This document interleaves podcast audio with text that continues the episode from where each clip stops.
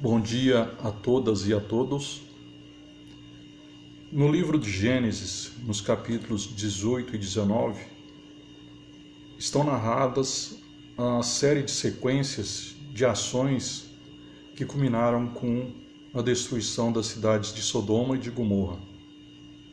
Foi uma intervenção direta de Deus sobre duas cidades que, de acordo com o que está descrito no livro do Gênesis, nesses dois capítulos, por conta do excesso de devassidão que estava acontecendo naquele momento, naquele tempo, nessas duas cidades.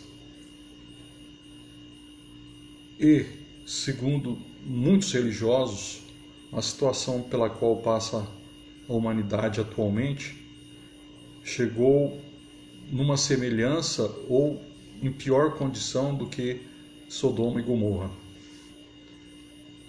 Há evidências de que essas duas cidades existiram, evidências históricas, arqueológicas?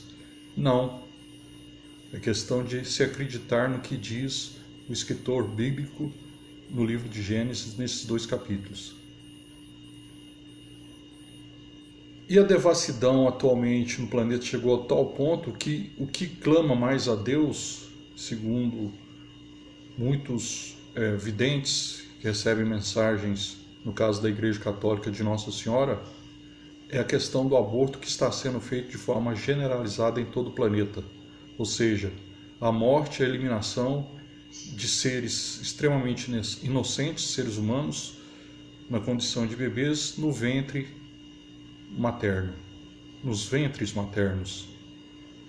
Então, de acordo com esses videntes, segundo as mensagens professadas por Nossa Senhora a eles, Deus está no momento próximo de intervir no planeta como forma de chamar a atenção para toda a humanidade para o grau, infelizmente para o alto grau de devassidão e de desprezo pela vida humana, simbolizado na questão do aborto.